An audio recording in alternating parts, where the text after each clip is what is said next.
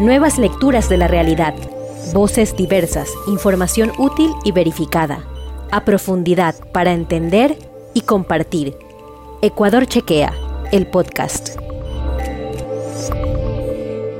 Cuando son las 5 de la tarde les damos la bienvenida a una nueva entrega de Ciencias versus COVID presentado por Ecuador Chequea by Fundamedios. En Ecuador, más del 60% de la población de entre 19 y 59 años vive con sobrepeso u obesidad. Y esta condición aparentemente es un factor de riesgo en pacientes con COVID-19. Hoy analizaremos el tema y para ello le damos la bienvenida a la doctora Karina Aguirre.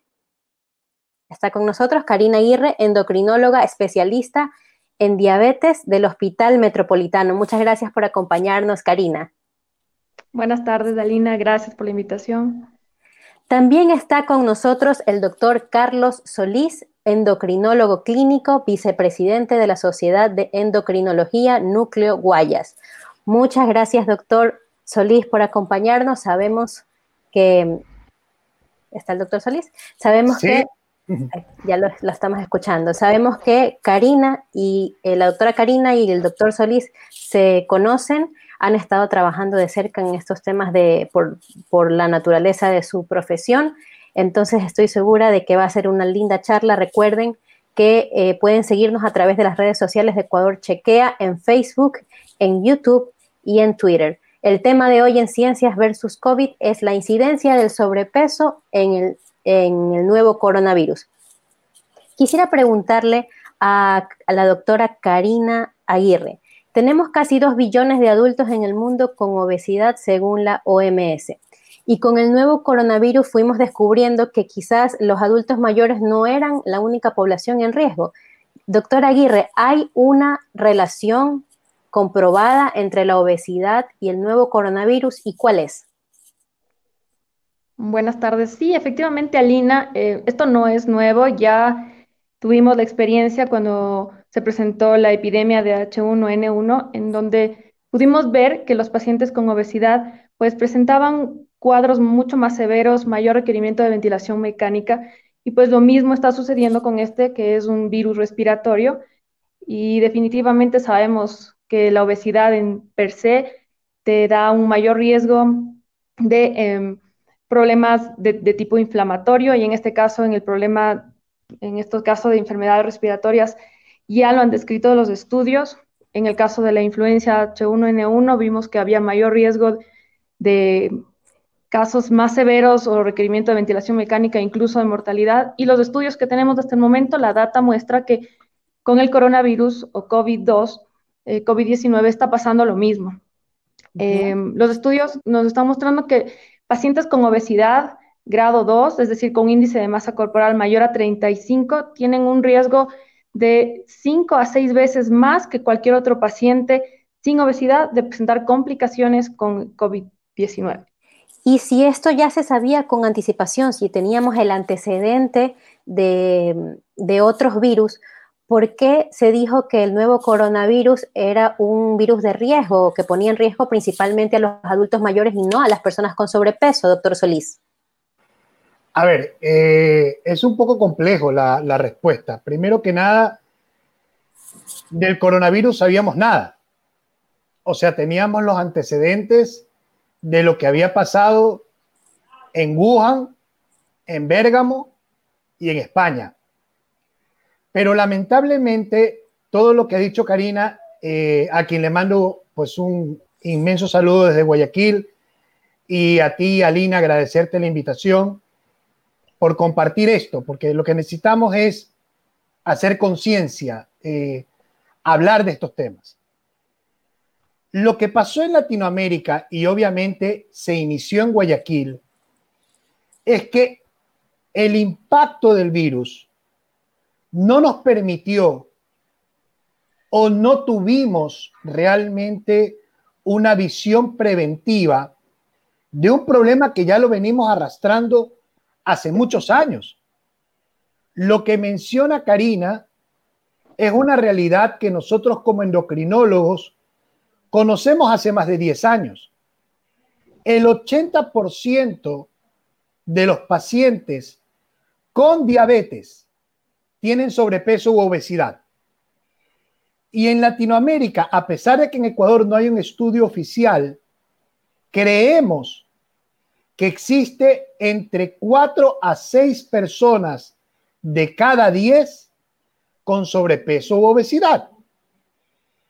Eso obviamente, al afectar e impactar no solo a las poblaciones que ya nos habían puesto inicialmente como riesgo, es correcto, adulto mayor, paciente con EPOC, paciente con enfisema, paciente con diabetes.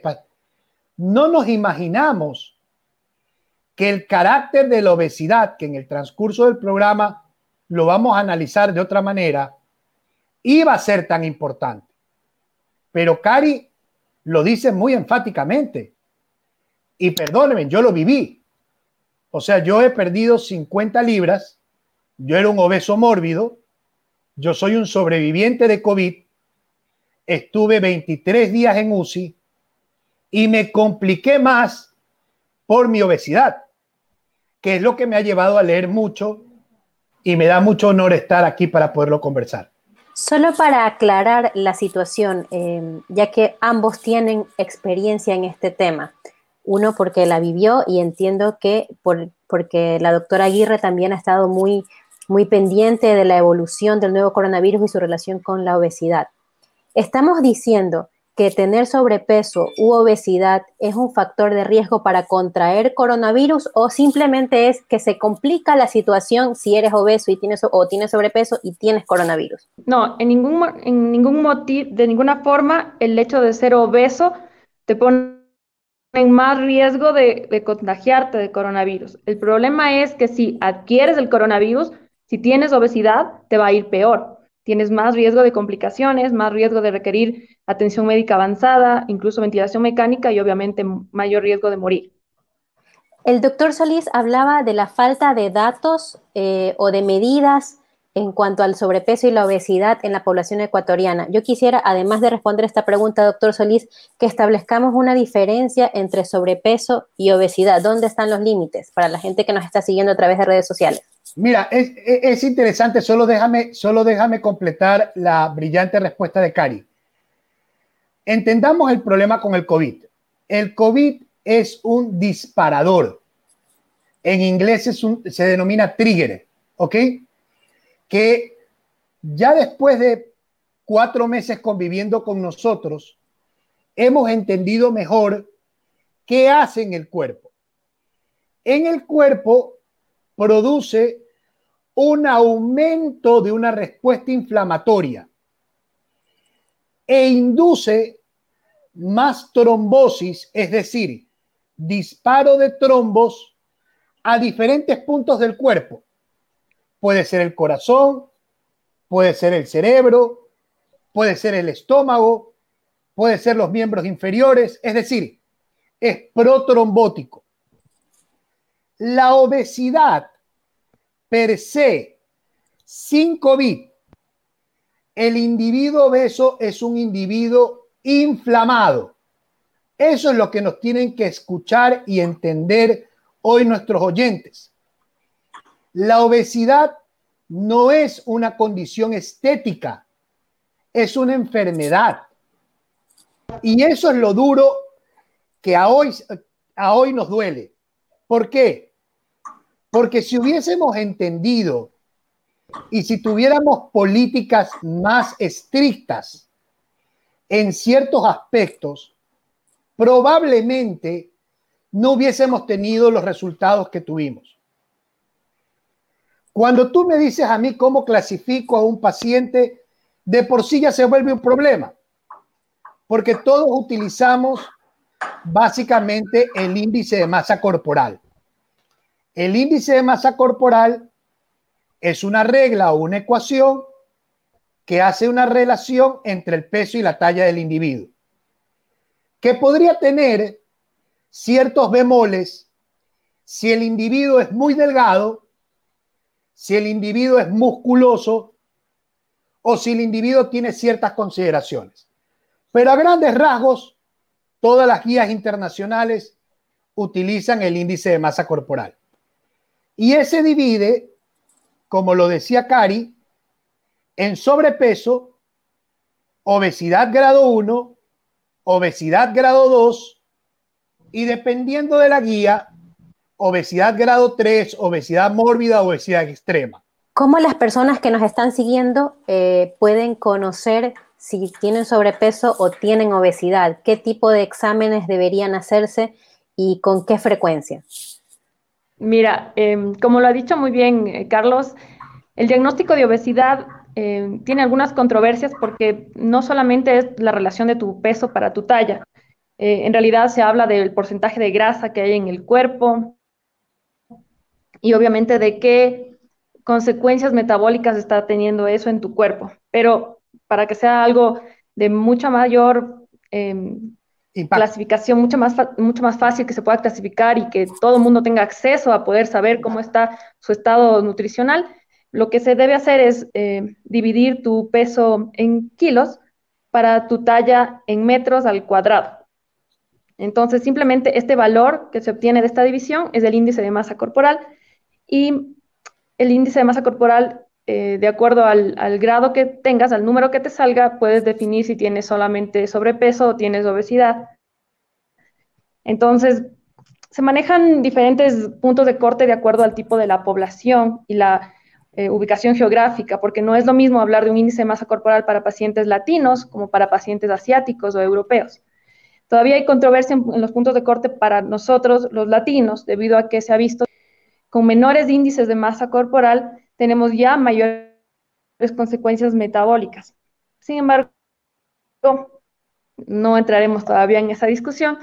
la clasificación que se está manejando al momento es si tu índice de masa corporal normal, de 19 a 24.5. Hay que hablar que también que pesos o índices de masa corporal menores a 19 significan que tienes bajo peso y eso también tiene un riesgo ¿sí? Tiene un riesgo también en tu salud y si hablamos de coronavirus, también los pacientes con bajo peso tienen factores de riesgo para empeorar su pronóstico. Continuamos con el índice de masa corporal. De 24.5 a 29.9 tienes, eh, tienes sobrepeso y desde 30 a 35 tienes obesidad grado 1. El índice de masa corporal superior a 40 se conoce como obesidad mórbida. Entonces eso es muy fácil. En tu casa puedes tranquilamente pesarte y medirte y definir si estás en sobrepeso o en obesidad. De manera que no habría que hacer ningún examen. Sin embargo, doctor Solís, quisiera preguntarle qué tanto conoce el gobierno, qué tanto conocemos como ciudadanos del estado metabólico, de nuestros riesgos metabólicos. Eh, recuerdo que hace un momento decía que que nos cogió un tanto desprevenidos en este aspecto y es quizás porque no le hemos prestado mucha atención a cómo está nuestro metabolismo como ecuatorianos. ¿Qué, tanto, qué tanta data hay, doctor Solís? A ver, eh, completo, el cálculo de índice de masa corporal está perfectamente explicado por Cari. Tal vez algo que tiene que saber la gente que nos escucha hoy es que también nos importa mucho es la grasa visceral volvemos al punto. No es que quiero salirme de lo estético, pero es que Ecuador está repleto de lugares donde les quieren bajar los rollitos a las mujeres. Y ese no es el problema. O sea, por Dios, ahí no se muere la gente. La gente se muere por sedentarismo, por mala alimentación y por horarios de trabajo de 12 horas. Digamos las cosas como son. Si tú quieres saber si tú tienes un grado de obesidad, hay otra forma simple. Coge una cinta métrica, pones un punto por debajo de tu última costilla y pones un punto en tu cadera.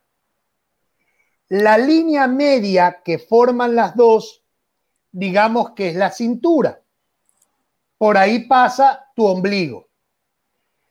Lamentablemente, como dice Cari, no hay datos ecuatorianos oficiales. Pero a nosotros nos suman con los sudasiáticos. Entonces, toda mujer que tenga por encima de 80 este valor tiene obesidad abdominal. Y todo varón que tenga por encima de 90 esta medición simple con una cinta métrica tiene obesidad abdominal. Y déjeme o permíteme explicarte por qué es importante. Porque la grasa que envuelve a los órganos es la que nosotros pensábamos que solamente formaban los rollitos. Y es mentira. El adipocito, que es la célula grasa, es una de las células más activas del cuerpo. Produce 17 sustancias diferentes, de las cuales 12 son proinflamatorias. Yo veo con mucho agrado que abajo están pasando que el obeso no es solo obeso. El obeso tiene azúcar elevada, presión elevada, colesterol elevado, triglicéridos elevados, ácido úrico elevado, le duelen las articulaciones, empieza a tener problemas con los pies, tiene problemas protrombóticos y se infarta. Entonces, si tú me dices a mí, ¿qué nos falta?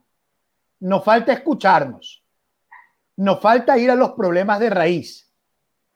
Porque estamos pasando un momento histórico muy complicado, no solo para Ecuador, es para el mundo, con el tema de esta pandemia. Pero tenemos que empezar a despertar de que hemos tenido un problema ahí al frente de nuestros ojos y que tenemos que identificarlo. Ecuador es el único país en Latinoamérica que come arroz con papa, que come tallarín con arroz. Perdónenme, en ninguna otra parte de Latinoamérica sucede eso. Entonces son cosas que inclusive socioculturalmente tenemos que cambiar y tenemos que superar. Doctor Aguirre, en el contexto del nuevo coronavirus, ¿cómo podría la nutrición y el ejercicio mejorar o prevenir los síntomas del nuevo coronavirus? ¿Se puede? ¿Se puede mediante nutrición y ejercicio?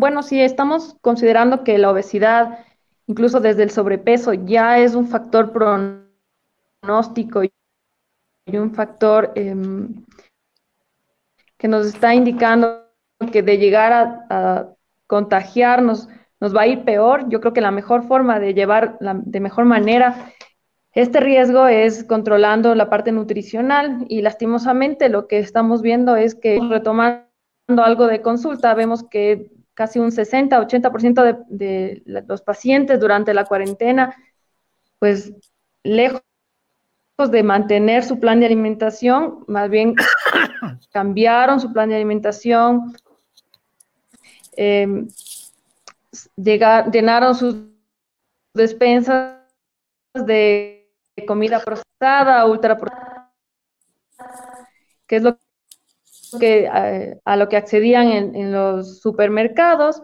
Eh, no hubo actividad física durante la cuarentena, entonces son pacientes que han subido de 4 a 6 antes promover que como esta situación va a continuar, eh, debemos cuidar nuestra salud, tratar de volver a un plan de alimentación balanceado, mantener actividad física.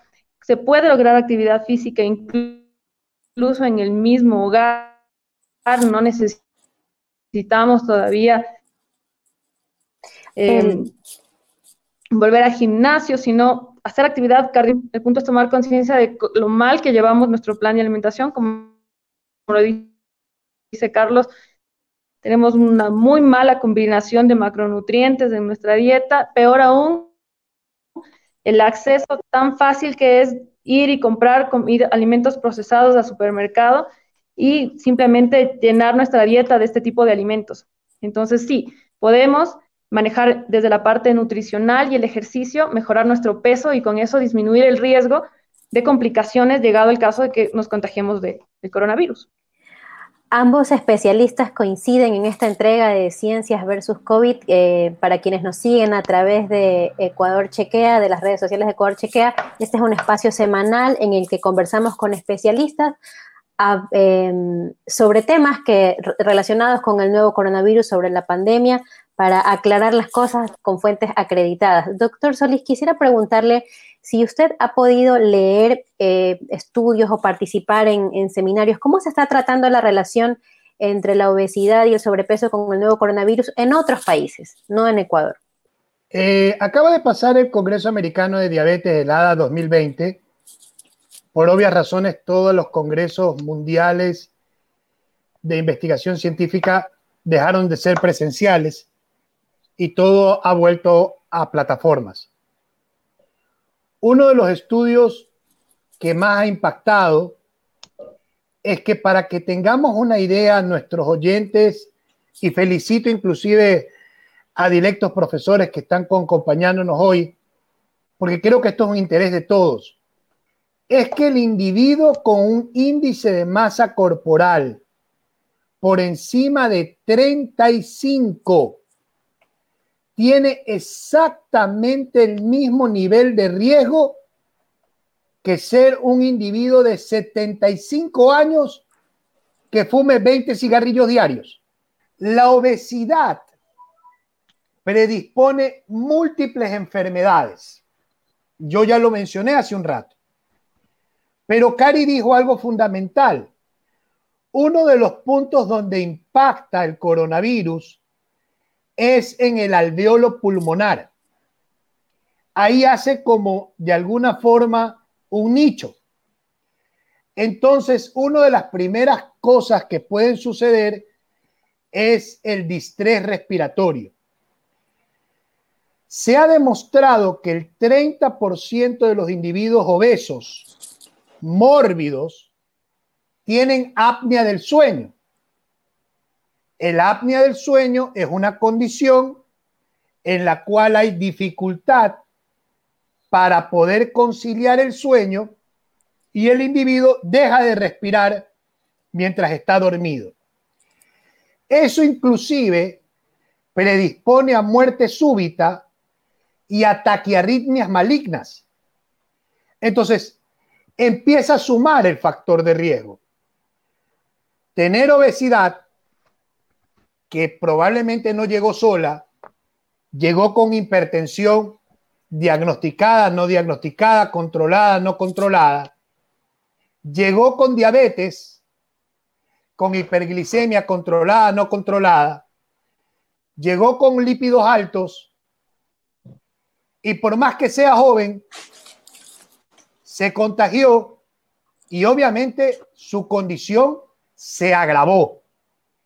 Y los datos de los dos estudios que te menciono nos ponen a ese nivel de riesgo.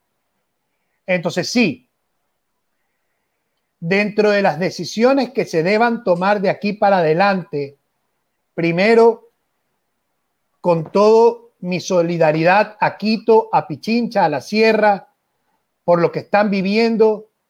Somos un solo país y ojalá salgamos de esto. Luego de eso, sí creo que debemos revisar seriamente las políticas de intervención y los mensajes que damos de manera cultural a nuestra población. Porque esa es la clave. Tenemos que reeducar a la gente. Así de simple. Tenemos que enseñarles una vez más a comer diferente. Hubo políticas válidas. De la del semáforo, por ejemplo. La, sí que no, Se ha no se ha establecido cuáles son los avances en ese sentido. A ver, Cari también la, la cabeza. La, doctora Aguirre dice, mm, lo del semáforo no fue tan efectivo. a ver, es que la idea no fue mala. Si me preguntas a mí, Cari tendrá su posición. El problema es que tú no me puedes decir a mí que una bebida gaseosa es media en azúcar y una leche es alta en grasa. Pues. O sea, a ver, hay que, hay, que, hay que saber bien el mensaje que yo le estoy mandando a una población que no tiene conocimiento sobre temas nutricionales. Quizás el sobrepeso, el sobrepeso nunca le ha parecido a, la gente en Ecuador, no le, ha parecido, no le ha parecido un problema, ha sido como un problema estético, pero no pero es que tú de muerte. Tú lo, dices muy, tú lo dices muy bien, Alina. Pongamos el primer dedo en la llaga en el programa. A nadie le enseñan esto. A nadie. O sea, en los colegios no es una prioridad alimentación sana o nutrición. En las universidades, hasta no hace muy poco, era una materia de relleno. Entonces, yo sí creo, insisto, tal vez siendo muy duro, es la base de todos los procesos metabólicos a seguir. Y ojalá, insisto, esto sea el cambio a políticas gubernamentales de tamizaje, porque ese es el punto, de buscar a la gente y buscarle los problemas. Doctora Aguirre, quisiera preguntarle en su consulta para, ya hablamos del riesgo que tienen las personas con sobrepeso y obesidad, quisiera preguntarle eh, si se presenta en mayor medida este riesgo en hombres o en mujeres, si hay alguna diferencia por sexo o por edad, porque entendemos que eh, la mayoría de los contagios está entre personas, de nuevo coronavirus en Ecuador está entre personas de 20 y 49 años, pero quisiera correlacionarlo con lo que usted vive en su consulta con relación al sobrepeso y la obesidad.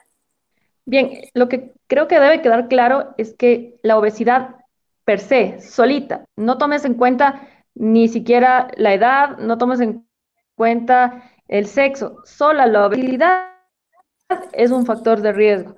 Si a eso le sumas, obviamente, pacientes de mayor edad, hemos visto ya que tienen eh, también más complicaciones, peor aún si a esa obesidad se agregan todas las comorbilidades que tiene añadidas, como ya mencioné, epidemia o la misma apnea del sueño, que es típico. Eso es lo que sucede, es un factor de riesgo solo, per se. Súmale cada uno de los factores de riesgo que un paciente pueda presentar de acuerdo a eso, el paciente tendrá mucho más riesgo de Es decir, que no distingue entre una mujer con sobrepeso o un hombre con sobrepeso. No le escucho, Karina. Doctor Solís. no, em, para nada. Como explicó Carlos, la condición de obesidad te pone ya, no em, distingue debido a que la obesidad per se cumple ya criterios para complicaciones. Em, ¿Qué podemos hacer en este minuto para ya ir cerrando esta entrega de Ciencias versus COVID, la incidencia del sobrepeso y la obesidad en el nuevo coronavirus en Ecuador? ¿Qué podemos hacer, doctor Solís, como ciudadanos para minimizar ese riesgo, ya que tenemos esta situación que usted abordó, esta situación eh, cultural y difícil de manejar con respecto a nuestra, nuestra nutrición? ¿Qué podemos hacer en este momento mientras aún estamos viviendo el nuevo coronavirus? para cambiar nuestros hábitos de nutrición, qué son las comidas hiperprocesadas. Es necesario que tomemos esa cinta métrica y, apliquemos el método que nos han explicado aquí. ¿Qué podemos hacer, doctor Solís, nosotros los ciudadanos para minimizar el riesgo? A ver, primero que nada, eh, quiero, quiero expresarte que lo mejor que podemos hacer es tomarnos en serio esto. O sea, hay mucha gente que se ha muerto. Hay mucha gente que sigue en primera línea luego de tres meses de lucha. Nosotros, los médicos, los que están allá, hay mucha gente que todavía está ingresada, pero lamentablemente hay mucha gente que no entiende que hace dos meses estábamos haciendo huecos en cementerios, pasajeros, y ahora ya buscan dónde irse a beber el fin de semana. Este es un virus que no nos va a dar tregua durante mucho tiempo. Y hay que entender algo en relación al virus. Es un virus ARN. ¿Qué significa esto? Tiene una capacidad de mutación. Inclusive hoy ya se publica un estudio en donde se ve que en Ecuador ha habido dos cepas de virus rodando. Eso quiere decir que debemos respetar y debemos cumplir las disposiciones de nuestras autoridades y que debemos cuidar más a nuestro personal vulnerable. Que esto no se ha terminado, como punto uno. Como punto dos, probablemente no, no sea tan fácil en 30 segundos decirte qué hacer. Yo creo que reconocer el problema es la primera parte de la solución. Cierren este lindo espacio que tú tienes, al cual felicito. Cojan una cinta métrica, determinen la situación de su familia, no se metan simplemente a redes sociales a ver noticias falsas, busquen un poco sobre índice de masa corporal, lean sobre obesidad y cambien su estilo de vida. A ver, el niño no es el que consume la gaseosa de tres litros en el almuerzo o en la cena. Es el papá y la mamá que se lo compran. Entonces empecemos por ahí. Nadie nació tomando ni jugos ni gaseosas. Nosotros necesitamos agua.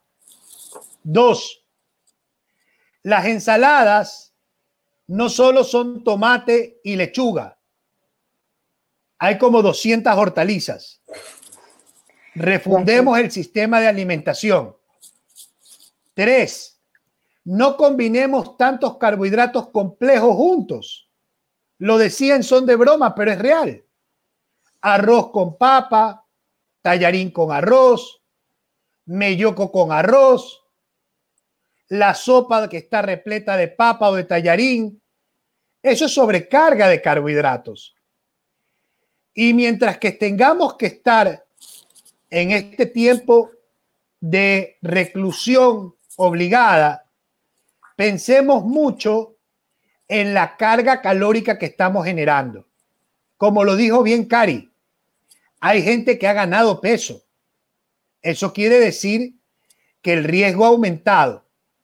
Entonces tenemos que alertarnos, activarnos y buscar una alimentación un poco mejor hasta que esto pase y haya otra forma de intervenir. De acuerdo, ha sido el doctor Carlos Solís. Durante esta media hora hemos, hemos hablado de la incidencia del sobrepeso y la obesidad en el nuevo coronavirus en Ecuador y hemos llegado a ciertas conclusiones.